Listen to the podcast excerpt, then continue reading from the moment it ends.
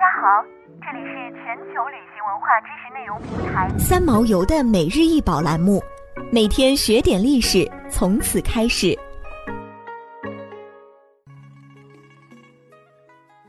白熊雕像，高一百六十三厘米，长二百五十一厘米，宽九十厘米，由大理石雕刻而成。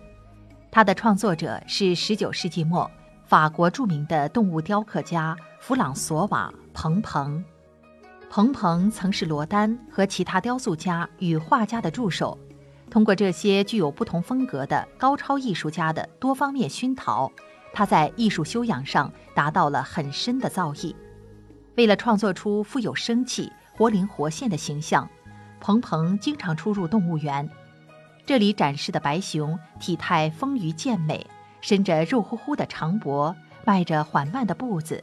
似乎是在嗅寻猎物，他镇静自信，富有尊严，而又十分的机警。彭彭运用简洁的手法剔除了熊身体细微的起伏，用大块面和坚硬的直线条组成形象的结构，其艺术效果具有现代圆雕的雄浑、明确和整体感。它也最好的保留和展现了石头本质的美感。这尊白熊被公认为是一件杰作，它生动的造型把人们带入了极富情趣的动物世界。彭彭的父亲是一位细木匠，一开始他在父亲的工作室学手艺，之后追随当地一位大理石匠学习石材切割，逐渐的，彭彭在巴黎以雕像粗胚工的身份闻名。当时最著名的雕塑家纷纷寻求他的协助，其中包括奥古斯特·罗丹和卡米耶·克洛代尔。